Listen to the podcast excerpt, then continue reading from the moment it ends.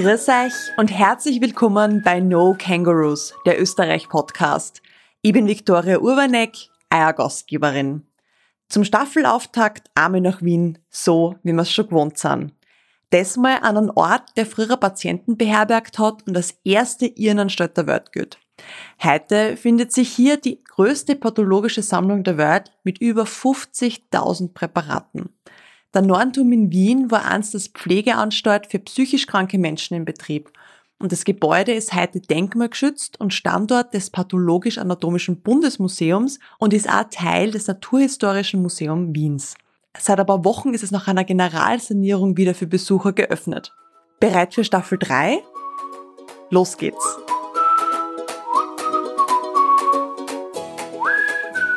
Ja, irgendwie hat es so eingelebt, dass die erste Folge von einer Neigenstaffel in der Bundeshauptstadt aufgenommen wird. Und heute sind wir an einem ganz besonderen Ort und nämlich sind wir zu Gast beim Edi Winter, der uns in die Geschichte ein bisschen mitnimmt und zeitlich zurückversetzt und wird uns den Kugelhupf näher bringen. Danke für deine Zeit. Gerne, gerne. Gleich einmal vorweg, wieso heißt denn der Kugelhupf eigentlich Kugelhupf? Das, das dürfte sich aus der Form des Gebäudes abgeleitet haben, weil der mehr oder weniger einem Kugelhupf entspricht. Das runde Gebäude mit Loch in der Mitte, da kann man sehr schnell zur Zusammenhang mit Kugelhupf herstellen und das hat sich dann halt in Wien eingebürgert. Also hat da jetzt keiner gesagt, das ist der Kugelhupf, sondern es hat sich einfach aus der Bevölkerung ein uh, unisono ein, ein Name für diesen Turm ergeben. Genau, das hat sich so im Laufe der Jahre einfach irgendwie eingebürgert und das ist geblieben. Mhm. Hat da diese kreisrunde Baute noch irgendwelche anderen Namen? Naja, der Narrenturm oder früher hat es auch Irrenturm geheißen, die K&K Irrenanstalt war hier mal drinnen, also das ist alles irgendwas mit Narrenturm, Irrenturm oder eben der Kugelhupf.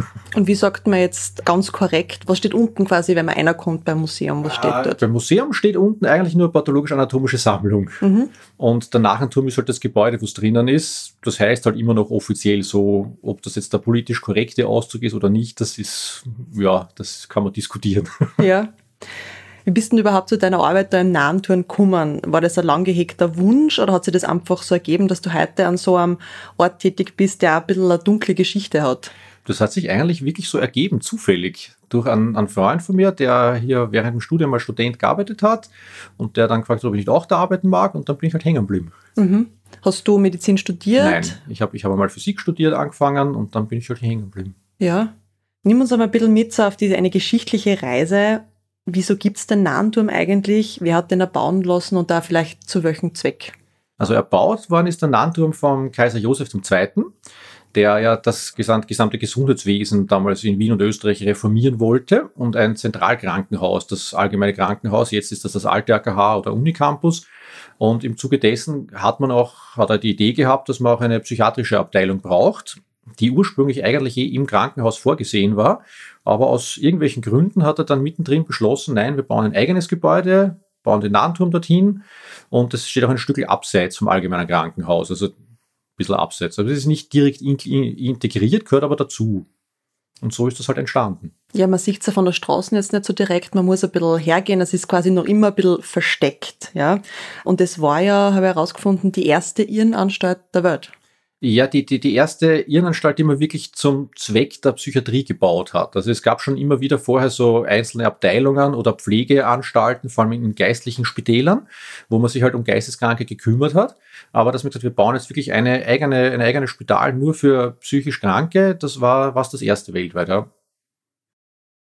Was hat denn das quasi, das du hast ja schon angesprochen, äh, Kaiser Franz Josef II. Ah, Josef II., ohne Franz. Ja. Ach, unsere Kaiser, ja. Kaiser Josef II., damals Aufklärung, kannst du das noch ein bisschen ausführen, wie das damals, wie war das damals, bevor er quasi mit dieser Reform angefangen hat? Was hat das Kassen, wenn man krank geworden ist und was hat sich dadurch verändert? Naja, also davor gab es halt viele kleine privat, vor allem privat geführte Spitäler und er wollte das halt zentral unter staatlicher Aufsicht mehr oder weniger das ganze Gesundheitswesen reformieren, dass das nicht mehr in den Händen von Klöstern liegt oder, oder eben von Privatspitälern, sondern er wollte ein, ein gesundes System für die Bevölkerung schaffen und das halt in einem Großspital, weil man es natürlich auch leichter kontrollieren kann, das Ganze, und dann mehr Einfluss nehmen kann. Und das war halt so sein Gedanke, den er schon 1777 eigentlich angefangen hat, darüber nachzudenken. Da war er in, in Paris unter anderem, also hat eine Frankreich-Reise gemacht, inkognito, also hat er gern gemacht, der Kaiser, mhm. und hat auch halt Paris besucht, also seine Schwester, die Marie Antoinette dort gewohnt hat. Und da hat er das Hotel de Dieu besichtigt. Das war so eines der ersten Großkrankenhäuser mit über 2000 Betten, glaube ich, wenn man da, die es halt in Europa so gab.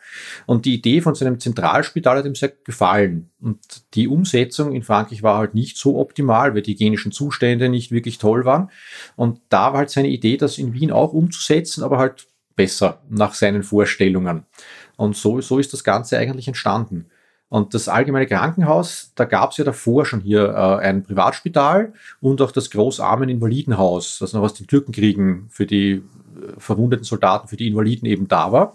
Und diesen, diese ganzen Bauten und Komplexe hat er eigentlich zusammengefasst und um, ein bisschen umbauen lassen und adaptieren lassen und ein, zwei neue Höfe dazu und eben den Narrenturm neu errichtet, um eben so ein Zentralspital von Wien zu haben. Und da sind auch viele andere kleine Spitäler geschlossen worden im Zuge dessen. Also das spanische Spital, das Bürgerspital, die sind einfach zugesperrt worden und die Patienten hier ins allgemeine Krankenhaus verlegt. Haben Sie dadurch die, ja, die Bedingungen für die Patienten wirklich gebessert? Ja, eigentlich schon. Also das ist, war, das war ein Prozess. Das hat damals wirklich erst begonnen, so richtig fertiggestellt und die Ergebnisse davon hat man dann eher erst im 19. Jahrhundert gesehen. Also da, das waren so die Anfänge, wo man versucht hat, das zu eben zu, zu, zu modernisieren, das neu zu machen. Aber da haben halt das, das das ist schwer zu erklären, das ist auch ein bisschen aufwendig, aber da alles hat noch nicht ganz so funktioniert, wie man sich mhm. vorgestellt hat. Das war so ein etwas längerer Prozess, den er leider, glaube ich, nicht mehr, zu, nicht mehr erlebt hat, bis das dann eigentlich vollendet wurde. Er ist er vorher schon gestorben. Aber es hat sich durchaus für einiges gebessert. Also man hat zum Beispiel, was ganz, ganz wichtig war, das sieht man jetzt auch noch, wenn man am alten AKH vorbeigeht, dass im Erdgeschoss die Fenster nicht ebenerdig sind, sondern ein Stück höher. Weil das, hat, das war eins, was er in Paris gesehen hat, dass man die Fenster nicht lüften konnte, weil damals gab es ja keine asphaltierten Straßen, das war nur Sand oder Erde oder Dreck. Mhm. Und das hat ziemlich gestaubt, vor allem bei Pferdekutschen und da konnte man die Fenster nicht lüften, weil der ganze Staub reinkommen ist, der ganze Dreck ist für die Patienten auch nicht optimal. Und er hat auch dafür gesorgt, dass sich, dass jeder Patient ein eigenes Bett zur Verfügung gestellt bekommt. Weil das war teilweise auch so, dass sich manchmal Patienten ein Bett teilen mussten, weil es einfach zu wenig Plätze gab. Mhm. Und also da hat, er hat schon, die Reformen waren schon gut, die er angefangen hat. Das ist halt immer die Umsetzung, ist halt auch nicht immer so einfach. Hat dann quasi jeder einen Anspruch gehabt, dass er sich behandeln hat lassen können oder war das auch natürlich finanziell was? Ich rede mir ganz allgemein für dieses Krankenhaus. Also da es war so, dass eigentlich jeder Anspruch auf Behandlung hatte. Es gab vier Klassen im allgemeinen Krankenhaus damals, wobei die erste Klasse, erste, zweite und dritte Klasse, die mussten das bezahlen halt in unterschiedlichen Abstufungen und haben auch dementsprechend unterschiedliche Unterbringung und Verpflegung bekommen. Und die vierte Klasse, die wurde kostenlos behandelt. Also wenn man mittellos war und das auch nachweisen konnte, dass man sich eben eine ärztliche Behandlung nicht leisten kann, dann ist man gratis behandelt worden. Mhm. Und das war schon eine ziemliche Neuerung. Er hat auch zum Beispiel damals eingeführt, es gab das sogenannte Schwangerentor. Da konnte man anonym Kinder zur Welt bringen, was ja auch nicht alltäglich war und was auch später wieder abgeschafft wurde, mhm. die anonyme Geburt. Also da konnte man äh, wirklich, da gab es ein eigenes Tor dafür, das ist eben das Schwangerentor, wo, wo die Frauen reinkommen konnten, das Kind zur Welt bringen und dann wieder gehen und das Kind mitnehmen und keiner wusste, wer sie waren. Sie mussten nur, glaube ich, bei, bei Eintritt ins Krankenhaus einen versiegelten Brief halt dann abgeben, wo ihr Name, falls sie versterben, dass man die Angehörigen informieren kann, dass mhm. der Name drinsteht. Den haben sie dann wieder zurückbekommen, wenn es gegangen sind. Also das waren so Sachen, die er halt da an Neuerungen eingeführt hat. Gibt es dieses Tor noch als historische Baute? Ja, ja, das existiert noch. Das ist jetzt, glaube ich, das Holzknecht-Tor im Allgemeinen Krankenhaus mhm. im Unicampus. Das gibt es noch im, in der ehemaligen Gebärklinik, wo auch der Semmelweis dann später gewirkt mhm. hat. Und das gibt es noch hinten im Eck. Das ist recht ein bisschen versteckt gelegen, eben, war auch absichtlich war. Das sieht man nicht so leicht, aber das ist noch da. Okay. Wurde nicht einfach wegradiert. Nein, das existiert noch. Ja. Wie ist denn dann damals die Bevölkerung auf den nahen Turm zu sprechen gewesen? War das was, wo man gesagt hat, das braucht man, oder war das was, wieso in Wien, wieso nicht irgendwo anders? Ja, Wien war halt damals auch schon Reichsbundeshaupt und Reichs Reichshauptstadt und dementsprechend sind halt viele Dinge in Wien gemacht worden, wobei es halt damals noch kein eigenes Bundesland war, sondern das war ja Hauptstadt von Niederösterreich. Das heißt, es war der Nannturm auch nicht nur für Wien zuständig, sondern für Wien und Niederösterreich, also eigentlich für Niederösterreich. Mhm. Das war auch die niederösterreichische KK Landesirrenanstalt. Also es war eben nicht Wien, sondern Niederösterreich. Das Deswegen war auch das Einzugsgebiet ein bisschen größer als nur die Stadt selber. Der Nantum selber ist von der Wiener Bevölkerung eher so ein bisschen als ja, Sensation aufgefasst worden. Also das war auch so, dass da wirklich Schaulustige gekommen sind, weil sie halt irre schauen wollten. Was ja durchaus nicht unüblich war. Also es gibt ja auch Berichte aus, aus, aus London zum Beispiel, da gab es ja das Bedlam Hospital. Da konnte man Führungen buchen im 16., 17. Jahr, 17. Jahrhundert wo dann halt, man sich die Geisteskranken angeschaut haben, sich daran zu, er, zu erfreuen und zu bespaßen zu lassen. Da wurden sie auch, wenn sie sich irgendwie nicht aufregend genug verhalten haben, mit dem so spitzen Stöcken ein bisschen gereizt und so. Mhm. Also das war, war, hat man durchaus auch Geisteskranke zur Schaulust verwendet. Und das war hier dann auch so, dass die Wiener Bevölkerung halt am Sonntag Narrenschauen gegangen ist. Und das war ja damals noch im Grünen. Also das allgemeine Krankenhaus, das war ja damals noch am Stadtrand. Da war ja rundherum nur Felder und Wälder. Und das war ein hübscher Ausflug. Und das, das war eher so ein bisschen was, was Skurriles, was man sich halt anschauen geht.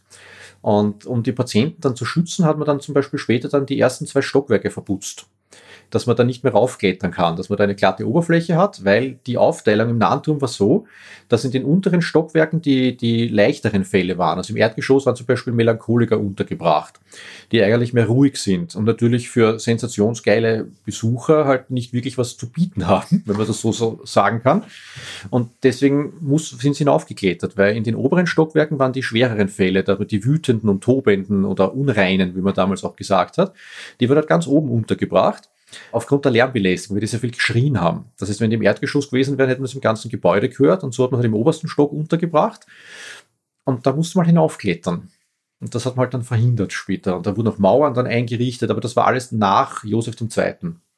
Was wäre jetzt so quasi eine Krankheit gewesen, die einen in den letzten Stock, wie viele Stockwerke gibt es überhaupt? Fünf. Wir haben fünf Stockwerke, also Erdgeschoss und vier Obergeschosse. Und naja, das, also die damaligen Diagnosen sind heute wahrscheinlich nicht mehr anwendbar. Also Melancholiker, das gibt es heute auch noch und viele andere Sachen, aber so allgemeiner Irrsinn oder einfach nur Blödsinn, mhm. das gibt es heute nicht mehr. Also das waren wirklich Kranken, das darf man nicht vergessen, dass es damals noch keine Psychiatrie gab. Es gab noch keine Klassifizierungen, die Krankheit ist so und die ist so, sondern das hat man sich halt dann, das ist da erst entwickelt worden, das Ganze. Und da dementsprechend kann man jetzt diese Diagnosen nicht mit heute vergleichen. Und bei vielen wusste man es einfach nicht. Die waren halt wütend und tobend. Mhm. Haben herumgeschrien oder Sachen kaputt gemacht und dementsprechend, das waren halt wütende und tobende. Wie sind dann diese Patienten in den Nahenturm gekommen? Haben die dann selbst beschlossen, ich brauche eine Behandlung oder war das quasi, mein Nachbar schreit so viel, ich rufe einmal an, hol's ab? Es gab mehrere. Es gab mehr. Man konnte sich selbst einweisen oder man ist eingewiesen worden. Also wenn eben jemand auf der Straße herumgeschrien hat und Sachen zerstört hat, ist natürlich die Polizei gekommen, also genauso wie heute halt auch noch. Mhm. Und dann wurden die ins Krankenhaus gebracht und von dort halt auf die Psychiatrie dann hierher. Also die sind ganz normale Aufnahme im Hof 1 war die. Da war die, die, die Aufnahme fürs allgemeine Krankenhaus und dann sind sie auf die einzelnen Stationen oder Abteilungen zugewiesen worden. Und wer halt als Geisteskranker klassifiziert wurde, ist halt in den Nantum oder in die zugehörigen Zimmer ge gebracht worden, weil die KNK Irrenanstalt war nämlich nicht nur im Nahenturm. Also da gab es noch im Lazarett ein paar Zimmer und auch im allgemeinen Krankenhaus gab es dann noch ein paar Zimmer. Also das war nicht nur der Narentum selber. Und so sind die halt dann da eingewiesen worden. Und man musste, man brauchte auf jeden Fall bei der Einweisung zwei Unterschriften vom Magistratsbeamten und von einem Arzt. Oder statt dem Magistratsbeamten ging auch der Dorfpfarrer, glaube ich, war auch möglich. Ja. Also da musste, es mussten zwei Leute bestätigen, dass diese Person geisteskrank ist und einer Behandlung bedarf. Die konnten aber auch auf Revers sich selbst entlassen oder von den Angehörigen abgeholt werden, damit sie zu Hause gepflegt werden. Also da gibt's, es gibt ja die ganzen Krankenstatistiken. Von Anfang an sind die eigentlich regelmäßig veröffentlicht worden. Und die durchschnittliche Verweildauer war ungefähr drei Monate von einem Patienten hier drinnen. Weil es ihnen dann besser ging oder weil sie genug hatten? Beides. Manchmal hat man es auch einfach entlassen, wenn man den Platz braucht hat. Mhm. Und da waren eben so, es gab auch zum Beispiel Alkoholismus, war damals auch schon äh, ein Grund, in die Psychiatrie eingewiesen zu werden. Also es gab auch die Klassifikation Alkoholiker. Mhm. Und die waren halt dann meistens nach zwei, drei Monaten ausgenüchtert. Die waren, da war die quasi einfach nur ein Entzug und dann hat man sie entlassen, weil sie wieder normal waren. Äh, oder eben Melancholiker, die einfach eh nur ruhig in der Ecken sitzen, die hat man halt dann teilweise einfach entlassen, weil man das, die, das Bett gebraucht hat.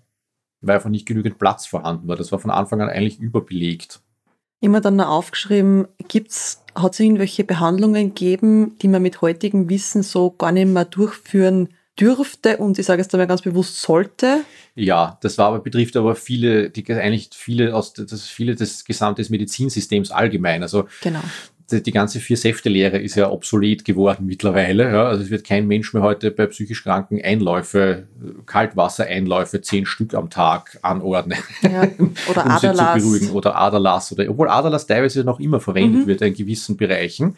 Aber im Großen und Ganzen sind diese ganzen Behandlungsmethoden einfach obsolet geworden und haben sich herausgestellt, dass die eigentlich nichts bringen. Weil da eben, weil es da eben einen Paradigmenwechsel gegeben hat, auch in der Medizin. Eben weg von der Vier-Säfte-Lehre zur modernen Medizin, dass man da auch mal ins Mikroskop hineinschaut. Das ist ja erst im 19. Jahrhundert dann wirklich aufgekommen. Kannst du ganz kurz erklären, was die Vier-Säfte-Lehre ist, für die, die was es nicht wissen? Die Theorie der Vier-Säfte-Lehre war die, die stammt noch aus dem alten Griechenland.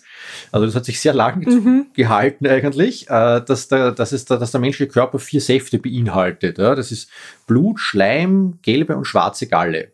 Und diese vier Säfte müssen im Gleichgewicht sein und dann ist der, dann ist der Mensch gesund.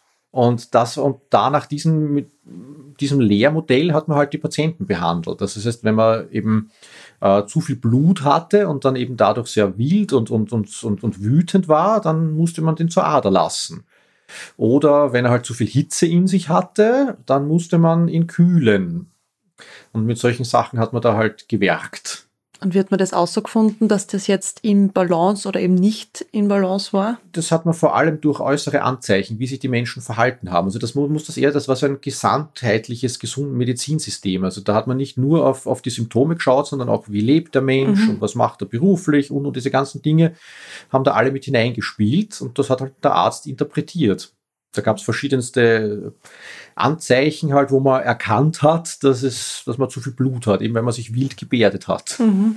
War eigentlich der Neuenturm immer ein Krankenhaus für psychisch Kranke oder ist er mal zwischenzeitlich anderweitig genutzt worden? Er ist eigentlich länger anderweitig genutzt worden als als Psychiatrie. Mhm. Also der war von 1784 bis 1869 ist er als Psychiatrie genutzt worden. Und danach gab es hier Werkstätten für Handwerker aus dem allgemeinen Krankenhaus. Da gab es ja, da hat man einen Schmied gebraucht, da gab es noch Pferde damals. Auch für Serumgewinnung zum Beispiel hat man dann Pferdestallungen gehabt. Oder die Wäscherei, Näher und so weiter. Die mussten ja irgendwo ihre Tischler und das ist alles selbst gemacht worden. Also Haustechniker, würde mhm. man halt sagen. Und die haben halt irgendwo eine Werkstatt braucht. Und das hat man halt dann da im Nahentum, das war leer. Und die haben sich dann im Erdgeschoss einfach eingerichtet. Da hat sich auch jeder das selber, jede, jeder Handwerker, die haben sich das immer so schön abge, abgetrennt und selber umbaut. Also das war, war echt recht lustig. Und in der Zwischenzeit, wo war dann die Irrenanstalt? Da hat man eine neue errichtet, weil mhm. es ist nämlich so, dass, dass der Nachenturm eigentlich seit den, eigentlich schon seit den 1820er Jahren nicht mehr wirklich als Psychiatrie geeignet war. Mhm. Da, da ist man relativ schnell, weil es eben da genau zu dem Zeitpunkt so einen Paradigmenwechsel der Medizin gegeben hat. Dann ist man draufgekommen, dass das eigentlich, was man sich am Anfang gedacht hat, nicht in der Praxis nicht umsetzbar ist oder nicht sinnvoll ist. Und es auch irrsinnig aufwendig war, den Nahenturm zu bespielen als Krankenhaus, weil man sehr viel Personal gebraucht hat. Und man hat das mehrfach versucht zu adaptieren zum Beispiel gab es bis 1857 kein fließendes Wasser hier im Nahenturm. Das musste man noch aus dem allgemeinen Krankenhaus aus den Höfen holen oder vom Alserbach unten. Weil man auch eine Theorie gegeben hat, dass äh, fließendes Wasser schlecht für Geisteskranke sein soll. Deswegen gab es kein fließendes Wasser. Interessant. Das gibt sehr lustige Theorien. Auf jeden Fall, äh, die, da hat man dann 1852, 53 hat man am Bründelfeld, das ist relativ nah, das ist, wo jetzt das neue AKH steht. Mhm. Da hat man dann eine neue Psychiatrie gebaut und dann eben noch Steinhof, Gucking sind dann auch noch dazugekommen und dann haben wir den Nantum nicht mehr gebraucht. Und dann haben sich eben Handwerker angesiedelt dann später. Also ab den 1820er Jahren hat man hier eigentlich nur mehr unheilbare Fälle ja, versorgt, wo man eigentlich gar nicht damit gerechnet hat, dass man die nochmal jemals entlassen wird können.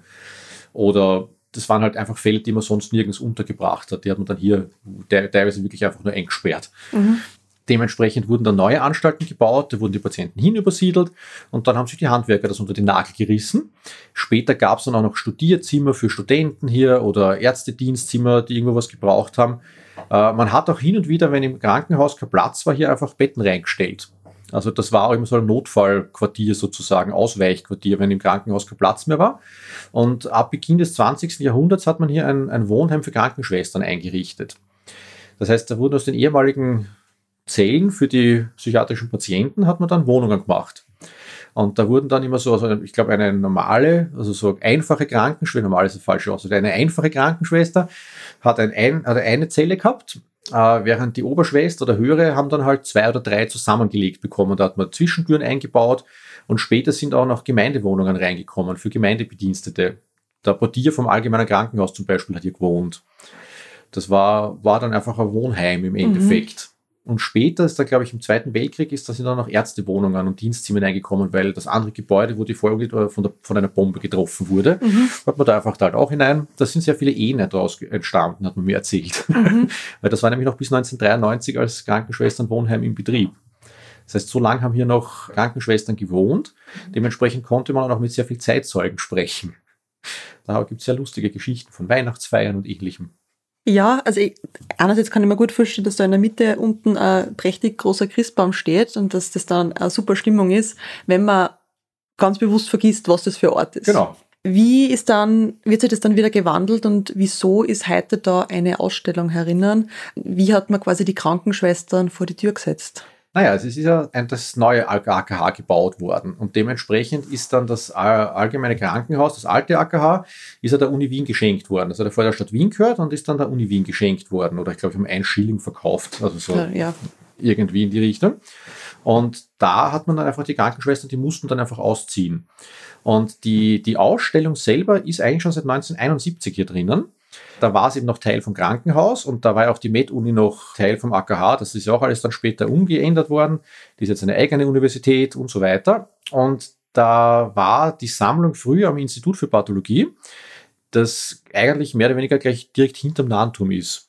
Und dort hat man dann die Räumlichkeiten fürs Museum, die fürs Museum ursprünglich genutzt wurden, die hat man dann für was anderes gebraucht, weil einfach Platzmangel geherrscht hat. Und auch in den 70er Jahren sind halt auch schon neue Technologien aufgekommen. Da ist die EDV das erste Mal so richtig ins Spiel gekommen und da hat man einfach Platz gebraucht. Und dann hat man das Museum halt einfach in leerstehende Zimmer in den Landturm verfrachtet. Mhm.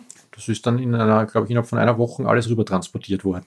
Und war das immer geplant oder war das damals schon geplant, dass das der Öffentlichkeit zugänglich gemacht wird als Museum oder war das vielleicht eher ein Museum oder eine, äh, ein Ort, wo sich die Ärzte fortbilden können?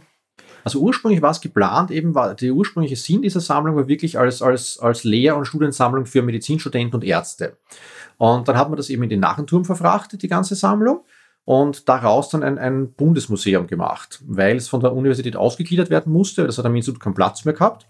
Und auch in der Lehre ist es nicht mehr so wirklich viel verwendet worden und dann hat man daraus ein öffentliches Museum gemacht. Da hat der, Hofrat Bortele, der war damals der, der Kustos der Sammlung, der war Pathologe am Institut und der hat das dann hinüberverfrachtet und hat dann 1974 daraus ein, ein, ein öffentliches Museum gemacht und seitdem gibt es auch einen Teil, der öffentlich zugänglich ist. Und wenn man den Rest anschauen möchte, muss man sich quasi als Medizinstudent einschreiben. So mehr oder weniger, ja. ja. Wir bieten hin und wieder Führungen an durch Teile der Studiensammlung, wo mhm. man ein bisschen was zeigt. Mit Erklärung geht das auch. Äh, als Nichtmediziner da durchgehen allein hat wenig Wert, weil die Präparate dort nicht, wie man so schön sagt, museal aufbereitet mhm. sind. Da steht halt eins neben dem anderen und da steht nur die lateinische Diagnose drauf und das war's. Also wenn man die Krankheit nicht kennt, kann man mit dem Ganzen nichts anfangen mhm. und das würde dann eine reine Schaulust bedeuten und dementsprechend ist das eben nicht der Öffentlichkeit zugänglich weil das eben nicht museal aufbereitet ist. Das ist tatsächlich nur für Medizinstudenten oder Ärzte sinnvoll zu nutzen.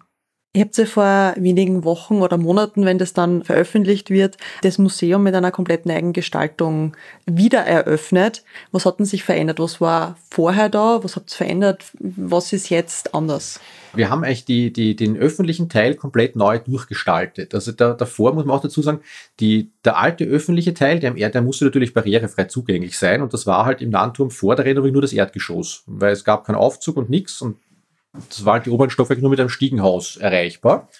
Das heißt, das einzige Möglichkeit war eben das Erdgeschoss und da waren halt teilweise noch Handwerker drinnen. Mhm. Und da gab es am Anfang einzelne Räume, die halt gestaltet wurden und das ist dann so zusammengewachsen. Das heißt, die alte Dauerausstellung, also die Schausammlung, war eigentlich ein, ein Konglomerat von verschiedensten einzelnen Ausstellungen, die halt dann zusammengeführt wurden im Laufe der Zeit. Und das ist einfach schon in die Jahre gekommen gewesen. Und da haben wir das einfach jetzt komplett neu durchkonzipiert und ein einen roten Faden gefunden. Genau, einen roten Faden. Den gab es vorher zum Teil auch, aber es, waren, es haben einige Sachen gefehlt, die wir gerne ausstellen hätten wollen. Das ist dann nicht ausgegangen. Und jetzt ist das wirklich so, wie es eigentlich immer schon gedacht war.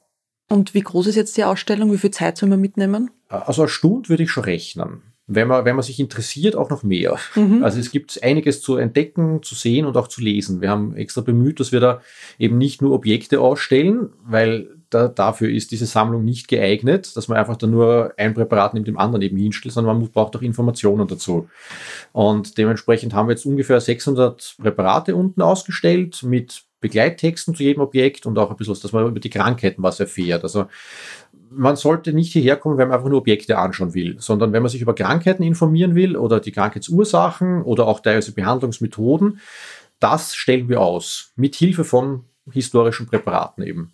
Und man kann als Laie kommen und muss nicht ein Medizinstudium vorabgeschlossen Nein, haben. Das ist nicht notwendig. Das sollte hoffentlich so sein, dass man das auch ohne abgeschlossenes Medizinstudium versteht.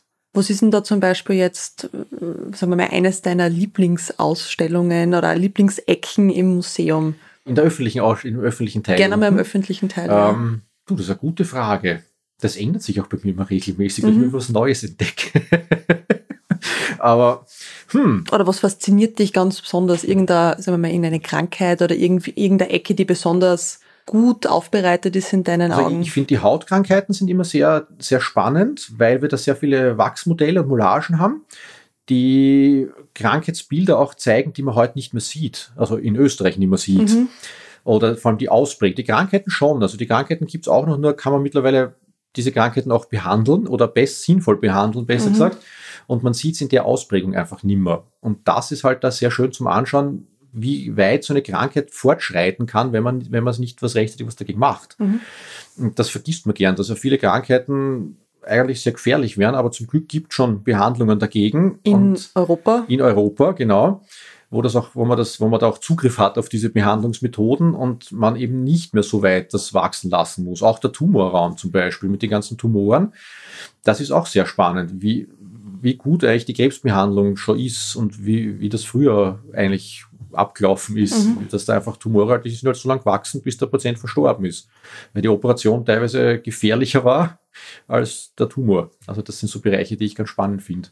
Ja, ich finde es immer wieder spannend, wenn man quasi in so einer in einem privilegierten Land wie Österreich aufwächst, wo wo es ganz viele Krankheiten nimmer gibt, die es aber sehr wohl gibt, aber wir meinen, weil es sie bei uns nicht mehr gibt, dass sie ja nicht mehr existieren. Also ich habe vor ein paar Jahren herausgefunden, dass es die Pest noch gibt. Ja. Und für mich war das was, das ist im Mittelalter passiert, das, das haben wir hinter uns. Und wir wollten einmal äh, eine Reise machen nach Madagaskar und das ist etwas, das dort einmal im Jahr mit einer ziemlichen Sicherheit, so im jetzt, im Herbst, ausbricht und das einfach Reisewarnungen gibt und auch die ganzen Flüge dann selbstverständlich gekappt ja. werden und halt auch mit den Hygienemaßnahmen vor Ort, dass einfach dieser Krankheit da eine, ich sage mal, eine Bühne geboten wird, weil man es einfach nicht unter Kontrolle kriegt. Und das, okay, sagen wir, es sind zehn Stunden im Flieger, aber es ist, es ist jetzt nicht auf der anderen Seite der Welt. Und dass es solche Krankheiten nach wie vor gibt. Und ich habe vorher in irgendeinem Interview gelesen, dass eigentlich von den Krankheiten her, von diesen Infektionskrankheiten, nur die Pocken wirklich ausgelöscht wurden. Und genau. den Rest gibt's noch, aber den kann man irgendwie managen meistens. Genau, also die, die einzige Krankheit, die wirklich ausgerottet wurde durch eine weltweite Impfkampagne der WHO, das sind die Pocken. Die sind weg. Die gibt's nicht mehr. Äh, außer, glaube ich, zwei Labore gibt es noch Proben, die das auf, einmal, glaube ich, in Russland, einmal in den USA. Hm? Mhm. Ja. Falls man da auf die Idee kommen sollte, das als, als biologische Waffe zu verwenden, hat man sich da Proben aufgehoben. Aber sonst ist diese Krankheit eigentlich verschwunden. Ja? Was so eine Impfung bewirken kann. Ja, das stimmt. Funktioniert. Aber die anderen Krankheiten sind auch aus der, aus, dem öffentlich, aus der öffentlichen Wahrnehmung verschwunden. Es gibt zum Beispiel die Tuberkulose, gibt es ja auch noch immer in Österreich. Die mhm. ist ja auch eigentlich eine Krankheit, wo man sich denkt, naja, warum gibt es die noch? Aber auch die kommt immer wieder vor. Mhm. Nicht mehr so häufig, man kriegt es auch nicht mehr so wirklich mit, weil die Fälle vernachlässigbar sind, aber es gibt sie noch. Und in, der, ja, in anderen Ländern, eben wie gesagt, Madagaskar die Pest oder auch Südamerika Tuberkulose, da gibt es oder auch Afrika, andere Länder in Afrika Tuberkulose ist dort ein Riesenthema. Ja. Das ist nur bei uns aus dem ja, aus den Augen, aus dem Sinn sozusagen. Genau, Tollwut ist ja auch sowas. In Österreich ist ja eins der drei Länder weltweit, wo es kein Tollwut gibt. Das mhm. heißt, das muss man auch, wenn man sich gegen Tollwut impfen lassen möchte, muss der Apotheker den Impfstoff bestellen, weil den gibt's nicht lagernd bei uns im Normalfall. Ich sage jetzt einmal, wenn man zu einem, so einem Tropeninstitut geht, dann werden die das haben. Aber wenn man ja. da, ich sag mal, der 0815 Apotheker hat das nicht lagernd, weil es, es gibt's bei uns. Ja, wozu auch, ja. ja. Während das in England zum Beispiel, glaube ich, ein großes Problem ist, immer noch mit den Füchsen und so weiter. Aber in Österreich ist da, ist das, sind viele Krankheiten verschwunden. Ja. ja. Dann kommen wir jetzt wieder auf den Nahenturm zu sprechen, ja. was es da herinnen alles noch gibt. Eure Exponate sind ja jetzt ganz besonders, es sind jetzt keine, keine Fotografien, sondern es sind äh, teilweise echte Präparate wie, also Körperteile kann man sagen, ja. ja. Ähm, wie kann man die so lange haltbar machen, dass die, dass ihr die ausstellen könnt? Eigentlich beschäftigt man sich damit schon, glaube ich, seit über 300 Jahren, wie man sowas haltbar machen kann. Früher auf der Anatomie als Lehrobjekte äh, und später eben auch auf der Pathologie, dass man das für den Unterricht braucht. Die also die Knochen sind relativ einfach. einfach. Ja, die muss man nur einmal mazerieren und dann kann man es noch bleichen, wenn man will, muss man aber nicht. Und dann halten sich die eigentlich. Da kann nichts mehr passieren, wenn das gescheit gemacht ist. Die Feuchtpräparate, die Flüssigkeitspräparate, da hat man früher Weingeist verwendet. Mhm. Ja. Später dann Ethanol, oder das funktioniert ganz gut, das, das tötet alle Bakterien und Viren ab. Da, in der Medizin ist man dann aufs Formaldehyd äh, umgestiegen. Das ist dann Mitte des 19. Jahrhunderts aufgekommen und seitdem wird das eigentlich in Formaldehyd konserviert. Und das ist wunderbar Biozid. Das tötet wirklich Viren, Bakterien, so ziemlich alle Krankheitserreger ab, die man sich nur vorstellen kann. Und konserviert das Ganze, wird das, weil das das Gewebe verändert. Das heißt, das Eiweiß naturiert. Das ist wie wenn man kocht. Mhm.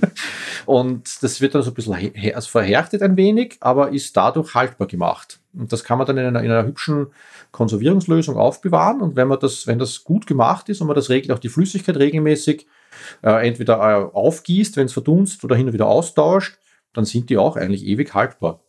Also, also ein bisschen Erwartung ist schon ja, damit verbunden. Man muss auch hin und wieder drauf schauen, weil die Flüssigkeit verdunstet hin und wieder. Mhm. Oder manchmal geht ein Glas zu Bruch durch Spannungsrisse im, in alten historischen Gläsern, kann das immer wieder Temperaturschwankungen sein, mhm. dann rinnt alles aus. Manche Präparate sind jetzt auch nicht so gut fixiert. Das heißt, da da ist, das ist nicht, wahrscheinlich nicht gut gespült worden, da, da dunkelt die Flüssigkeit immer ein bisschen nach. Da ist noch irgendwie Blut oder andere Körperflüssigkeiten mhm. drin und das verunreinigt das Formaldehyd dann einfach und dann wird das so bräunlich und trüb und muss man regelmäßig austauschen. Aber dann kann man die eigentlich ewig aufbewahren. Also das Formaldehyd ist schon eine super Sache. Nicht ganz ungiftig, muss man immer dazu sagen. Ja. also nicht so, man sollte nicht so so einfach zum Hantieren ist es nicht. Also mhm. man muss da schon gewisse Sicherheitsvorkehrungen beachten, weil es krebserregend ist. Mhm. Aber an zur Konservierung von Organen oder Körperteilen ist es super. Wie lange dauert es dann, dass man sowas präpariert hat, um es auszustellen? Reden wir davon, ist das aber Stunden oder Wochen, Tage, Monate? ein paar, paar, Tage wird schon dauern. Also man mhm. muss das ja, muss das ja das Organ spülen, dann muss man es fixieren. Das dauert mindestens 24 Stunden, soll 12 bis 24 Stunden, je nach kommt das Organ an. Mhm. Und dann nachher noch in eine, eine sinnvolle Konservierungslösung und das Glas und also so zwei, drei Tage würde ich schon rechnen. Mhm. Du hast ja gerade vorher gesagt, ihr habt wie viele Exponate zurzeit öffentlich ausgestellt? Knapp über also 650 mhm. circa, ein bisschen mehr. Wie viel habt ihr noch, die ihr nicht ausgestellt habt? Gibt es da irgendeine Zahl oder eine Schätzung? Also ja, wir haben, es ist bei uns ja, es ist wirklich alles durchkatalogisiert und durchinventarisiert. Also wir haben knapp an die 50.000 Präparate oder Objekte, die mhm. halt bei uns im Museum sind. Und damit seid ihr ja die größte pathologische Ausstellung der Welt. Oder Sammlung. Bekannte Sammlung. Bekannte Sammlung. Also, also ja. vielleicht gibt es irgendwo größere, von denen keiner was weiß oder die nicht wirklich so in die Öffentlichkeit gelangt sind, aber mhm. so mehr oder weniger schon eine der größten auf jeden Fall. Tauscht sie jetzt in der jetzigen Ausstellung noch äh, Exponate aus? Gibt es eine Wechselausstellung oder Sonderausstellungen noch oder ist das jetzt einmal permanent? Also wir haben auch inkludiert drei Räume, die sind freigelassen worden. Die haben wir nicht mit der Dauerausstellung vollgeräumt, mhm. sondern die sind eben gedacht für Wechselausstellungen, Sonderausstellungen, dass man die auch dazu nutzen kann. Gibt es irgendwelche Exponate, die man nicht ausstellen kann, weil sie zu gruselig sind oder nicht herzeigbar sind? Also es, es gibt einige Präparate, die man aus wo, ein, wo man als Laie einfach da nichts erkennt drauf. Ja? Das heißt, da braucht man einfach den Pathologen oder einen Mediziner, der daneben schon einem genau erklärt, was also man jetzt sieht. Das Gegenteil von gruselig Fahrt. Genau, es ist eigentlich langweilig. Genau. Ja. Ein Herzinfarkt zum Beispiel, Präparat von einem Herzinfarkt, da tut man sich wirklich schwer, bis man da die Veränderung am, mhm. am Präparat sieht. Also das sind so Dinge. Und dann gibt es halt noch andere Präparate, die sind einfach wirklich wenn man da unvorbereitet diese, diese Präparate sieht, sind sie wirklich heftig. Also da, vor allem Unfälle oder so. Also das sind so Dinge, die kann man nicht einfach so ausstellen, sondern da braucht man entweder sehr viel Text dazu, was in einer Ausstellung auch immer kompliziert ist, weil zu viel Text sollte ja auch wieder nicht sein, sonst ist erst wieder, liest erst wieder keiner. Das heißt, es, sind, es gibt Objekte, die zeigt man am besten in einer Führung, wenn man dazu was gleich erklären kann und auch die Hintergründe erklären kann und auch gleich Fragen beantworten kann. Da gibt es schon einige, ja. Mhm. Inwieweit ist die Ausstellung familientauglich? Oder gibt es da ein empfohlenes Mindestalter? Also wir empfehlen immer, wenn wir immer gefragt werden, haben wir gesagt, 14 Jahre sollte machbar sein. Äh, man kann aber auch gerne mit jüngeren Kindern kommen, mit der Familie, wenn man die darauf vorbereitet. Das ist ganz wichtig. Das hat, das hat eigentlich nichts mit Alter zu tun. Also wir haben auch schon ältere Personen hier oder Erwachsene oder hier gehabt, die dann gesagt haben, oh, furchtbar und schlimm, weil sie nicht wussten, was sie sich anschauen gehen.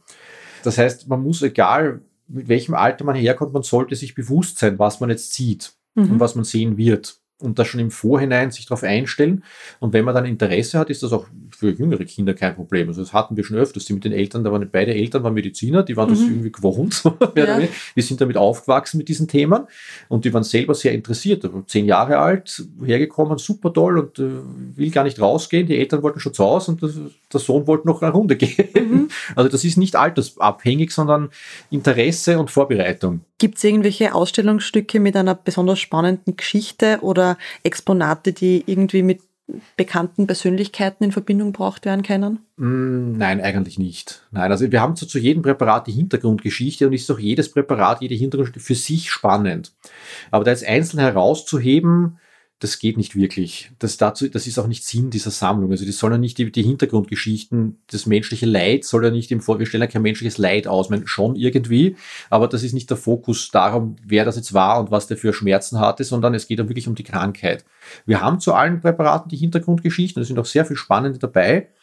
Berühmte Persönlichkeiten eigentlich nicht, nein. Also da wäre mir jetzt niemand besonderer unterkommen bis jetzt, wo man sagt, mhm. ist ganz wichtig zu erwähnen. Sind eure, habt ihr irgendwelche Exponate, die besonders selten sind, auf die ihr besonders stolz seid, weil die so rar sind, sei es im Krankheitsbild oder wenn man die ganz schwer nur sagen wir, konservieren kann? Es gibt einige Krankheitsbilder, vor allem so, so äh, angeborene Fehlbildungen, die sehr, sehr selten sind. So, da haben wir da Piepkorn-Syndrom zum Beispiel. Das sind so wirklich so angeborene Fehlbildungen. Da gibt es schon einige dabei, die sehr, sehr selten sind. Es gibt auch viele, die man, die es häufig gibt, so wie Tuberkulose, mhm. aber eben es gibt ein paar Krankheitsbilder, die man nicht so häufig sieht vom Konservierungstechniken her sind die eigentlich alle gleich. Das ist, Hirne sind ein bisschen schwieriger zu, zu, zu konservieren, aber sonst mhm. macht das keinen Unterschied. Was ist denn eins von euren ältesten Ausstellungsstücken? In der Sammlung oder in der Ausstellung unten, die zum Besichtigen ist? Wenn du so fragst, dann gerne beantworte uns beides. also ich glaube, das älteste Objekt, das wir unten ausgestellt haben, ist ein Schädel. Mhm. Mit einer, ich glaube, es ist ein Hydrocephalus. Und der ist, der stammt nämlich aus der Zeit noch, bevor die Sammlung gegründet wurde. Es gab davor, also die Sammlung ist 1796 gegründet worden. Davor gab es aber schon äh, Privatsammlungen von Ärzten. Oder halt, es war einfach nichts organisiert, das Sammeln, sondern da hat jeder irgendwas gemacht, sozusagen äh, nach seinem Gutdünken. Und da sind einige dieser Sammlungen sind dann übernommen worden bei der Sammlungsgründung. Und da gibt es äh, ein paar Schädel, die stammen noch vom, äh, aus der Van Swieten-Zeit. Und in der Sammlung selber gibt es auch, auch aus dem ähnlichen Zeitraum, gibt's, also da gibt es ein paar eben so ein paar Präparate, die eben aus den 1780er Jahren sind oder davor. Und das sind so die ältesten. Eins davon ist unten ausgestellt auch. Oder Gallensteine, glaube ich, haben wir auch sehr alte. Ja.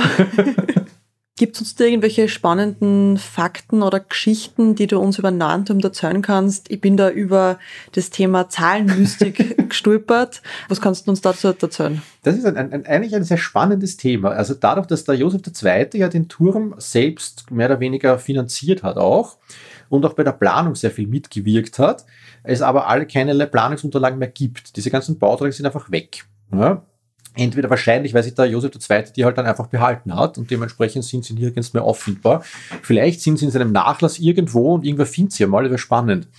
Und aufgrund der, dieser Geschichte als Psychiatrie, dieser besonderen Form und eben dem Josef II., diese Kombination hat dazu geführt, dass man da sehr viele Sachen hineininterpretieren kann, wenn man will. Mhm. Ein paar Dinge sind nicht von der Hand zu weisen. Also die fünf Stockwerke zum Beispiel hätte man auch weniger machen können also das allgemeine Krankenhaus hat, glaube ich, nur zwei oder drei Stockwerke, also mehr als zwei, glaube ich, nicht. Zum Beispiel. Also das unterscheidet sich eben vom Krankenhaus. Die runde Form, da gibt es einige so, die, das sind pro Stockwerk sind 28 Zellen. Und einen Kreis in 28 gleich große Teile zu teilen, das macht man nicht einfach nur so, weil es einem Spaß macht. Weil da wird man eben 2, 4, 8, 16, 32. Das ist einfach. Mhm. Aber für 28, da muss, man, da muss man sich ein bisschen mehr Mühe geben und das ist ein bisschen komplizierter, dass die auch alle gleich groß sind. Das heißt, das macht man nicht einfach nur so. Und da diese, diese 28, diese Zahl 28 dürfte eine besondere Bedeutung gehabt haben, weil sonst hätte man das nicht so gemacht. Mhm. Einfach nur aus Platzgründen oder wie auch immer ist das eher unwahrscheinlich, sagen wir mal so. Es kann natürlich immer alles banale Gründe haben, aber es war absichtlich 28. Und da, es gab ja früher den Zusammenhang zwischen Geisteskranken und dem Mond. Ich weiß nicht, ob da der Begriff mondsüchtig noch was sagt. Das hat man früher. Mir ja, aber ja, bitte erklär's. Ja, früher hat man, war mondsüchtig ein umgangssprachlicher Begriff für Geisteskrankheiten, weil man eben die Mondphasen auch mit den Geisteskrankheiten in Verbindung mhm. gebracht hat. Im Englischen Lunatic oder Lunatic mhm. ist das mhm. ja Luna, der Mond, immer noch drinnen. Im offiziellen Begriff. Bei uns ist halt mondsüchtig verschwunden. Mhm. Und da gab es früher auch eben medizinische Theorien, dass die einzelnen Mondphasen Auswirkungen auf, die, auf, den, auf den Zustand der Geisteskranken haben. Und deswegen gibt es eben diese Theorie, die auch in diese vier Säfte-Lehre passen würde, dieses Gesamtheitliche, dass eben nicht nur die ärztliche Behandlung, sondern das Ganze drumherum und eben auch das Gebäude wichtig ist, in dem man wohnt für die Gesundheit, dass man eben diese 28 Zellen, das könnte ein Mondzyklus sein. Also das ist durchaus wahrscheinlich, was auch die runde Form erklären würde. Weil für die gibt es auch bis jetzt keinen wirklichen Beweis, warum und wieso. Und dann gibt es noch ein paar andere interessante Zahlenspielchen. Also wir haben zum Beispiel tatsächlich, glaube ich, einen Durchmesser von 66 Wiener Klaftern. Da haben wir sogar nachgemessen. Mhm. Und die Zahl 66 ist, glaube ich, der Zahl Gottes, der die Kranken heilt oder so. Mhm. Also da, da gibt es schon durchaus Sachen, die in dieses Heilungskonzept passen würden und die möglicherweise hier zu finden sind. Es gibt dann auch sehr viele waghalsige Theorien, sagen wir es einmal so, da, dass da aufgrund dieser, dieser, dass es dann auch ganz andere Zahlenspielchen gibt mit Anzahl der Fenster und da kann man, da kann man sehr lustig herumrechnen, dass man dann das, auf das Geburtsdatum von der Tochter vom Josef II. kommt und solche Sachen. Also das halte ich für eher unwahrscheinlich. ist lustig zum Lesen und ist auch sehr spannend, aber es ist eher ein bisschen was für einen Roman. Mhm. Aber manche Sachen eben wie diese 28 Zellen, pro Stockwerk, da dürfte schon irgendein, das dürfte einen Sinn gehabt haben und da kann man durchaus diese Zahlenspielchen finden. Ja. Ich habe dann noch was gefunden und zwar hat der Nahenturm irgendwas mit den Freimauern zu tun eigentlich nicht wirklich offiziell direkt. Also es gibt keine Beweise dafür, sagen wir so. Sehr schön umschrieben. Ja. Stimmt. Na, es gibt eigentlich keine wirklichen Beweise dafür. Es gibt immer nur diese auch Geschichten, dass der Josef II. Freimaurer im Herzen war. Weil sein Vater, der Franz Stefan von Lothringen, der war erwiesenermaßen Freimaurer. Mhm. Der Josef II. hat zwar immer abgestritten, Freimaurer zu sein, weil er eben als Kaiser nicht in einer Organisation Mitglied sein darf weil er die dann möglicherweise bevorzugen würde und das kann er sich als Kaiser nicht erlauben. Außer bei der katholischen Kirche, da musste er Mitglied sein. Ja, ja die katholische Kirche hat sowieso immer einen Sonderstatus. Genau. Und dementsprechend war er offiziell kein Freimaurer, aber es halten sich halt immer die Gerüchte dadurch, dass er der Freimaurerei sehr zugetan war, mhm. dass er eben Freimaurer im Herzen ist und das möglicherweise der Nachentum sein Meisterstück war, weil er das eben aus, der, aus selber bezahlt hat und dann der Öffentlichkeit zur Verfügung gestellt. Das würde passen. Beweise gibt es keine dafür. Ja. Wenn man jetzt einmal daherkommen möchte und sich das anschauen möchte. Also die Öffnungszeiten sind am Mittwoch ist 10 bis 18 Uhr, Donnerstag und Freitag haben wir jetzt von 10 bis 15 Uhr offen und am Samstag von 12 bis 18 Uhr. Dann sind die anderen Tage zu. Die anderen Tage sind zu, genau. Genau. Und wenn man Führung buchen möchte, einfach online anrufen, genau. Anrufen, E-Mail schreiben. Wir haben regelmäßig äh, öffentliche Führungen während den Öffnungszeiten. Wenn man mit einer Gruppe kommen mag, so ab 10 Personen circa, äh, organisieren wir auch Spezialführungen, Sonderführungen.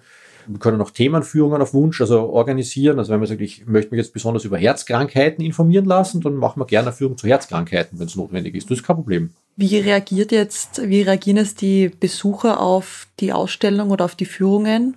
Also eigentlich ist das eine sehr positive, nur, nur positive Rückmeldung mhm. bis jetzt, weil sie tatsächlich äh, sich darüber informieren wollen und das funktioniert scheinbar ganz gut. Und man kommt ja nicht zufälligerweise daher, also immer eine ja. bewusste Entscheidung, sich so ein Museum anzuschauen, das in irgendeiner Art und Weise skurril ist, ja.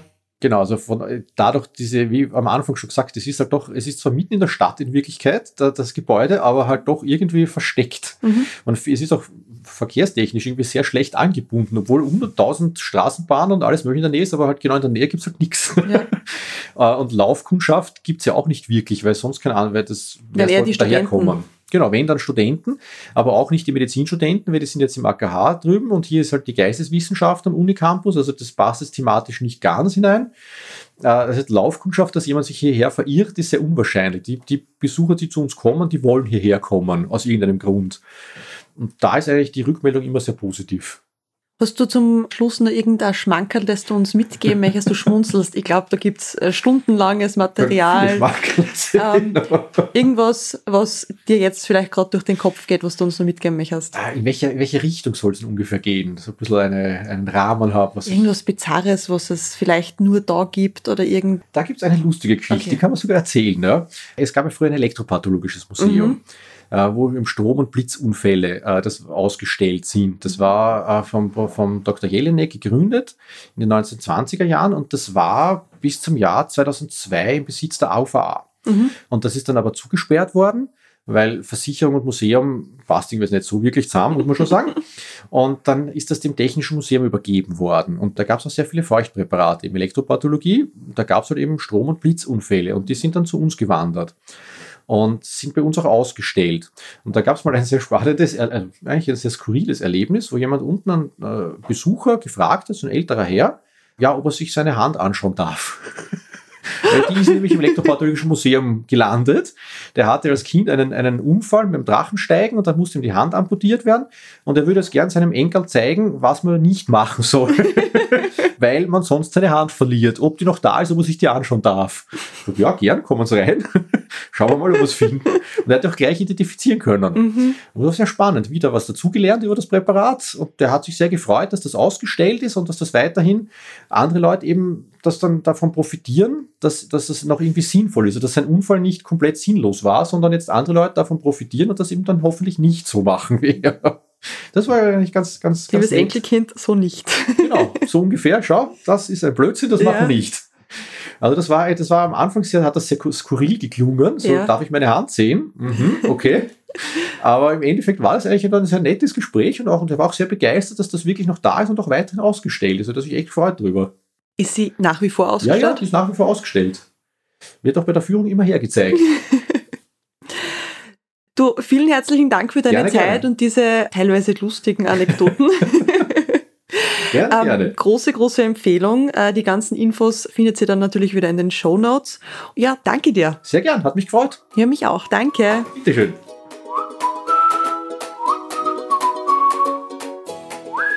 Nach der Aufnahme habe ich mich noch im Neuentum ein bisschen besser umgeschaut und war komplett überwältigt von den verschiedenen Präparaten und der Ausstellung an sich. Große Empfehlung also. Danke an euch, dass ihr wieder mit dabei wart. Alle Infos zur Folge findet ihr wie immer unter www.nokangaroos.at. Folgt dem Podcast auch gerne auf Instagram und erzählt anderen von den lässigen Geschichten, die es da regelmäßig zum Nachhören gibt. Die nächste Folge gibt es ja schon wieder in zwei Wochen. Ich freue mich auf euch und bis bald.